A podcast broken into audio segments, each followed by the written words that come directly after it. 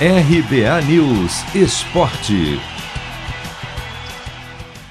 Técnico Rogério Ceni culpa o gramado do estádio Alfredo Jacone pela derrota por 1 a 0 do Flamengo para o Juventude neste domingo pela sétima rodada do Brasileirão.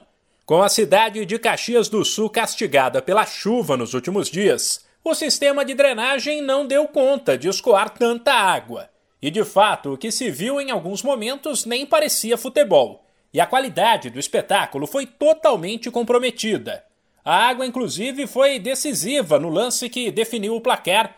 Numa troca de passes lá atrás, na defesa do Flamengo, a bola parou no meio do caminho em uma poça e Matheus Peixoto aproveitou para mandar um chutaço de fora e marcar o único gol da partida.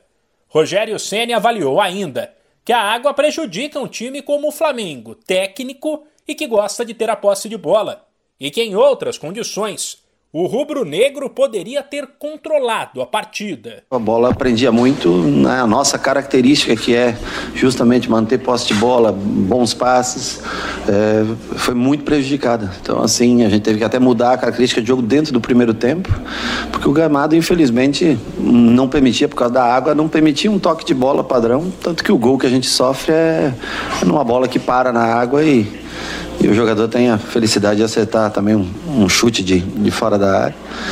Mas é um jogo que em normais condições você tem de muita chance de, de vencer e, e, manter totalmente o controle do jogo. O Fluminense também tropeçou, mas dentro das circunstâncias do jogo, o empate por 1 a 1 com o Corinthians em São Januário nem pode ser considerado tão ruim.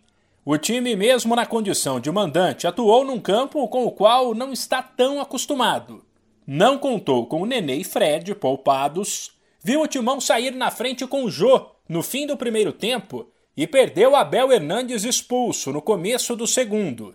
Porém, o Fluminense soube se defender com um a menos, viu o Corinthians ir para cima e com isso deixar espaços na defesa e aproveitou para criar boas chances e marcar com Casares. Dentro desse contexto, o técnico Roger Machado disse que gostou do que viu. Jogamos bem, penso eu.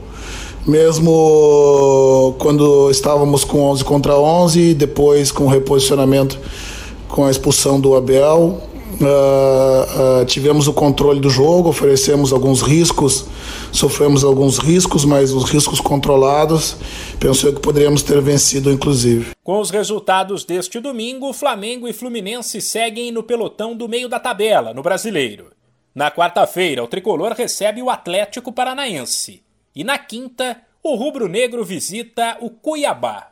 De São Paulo, Humberto Ferretti.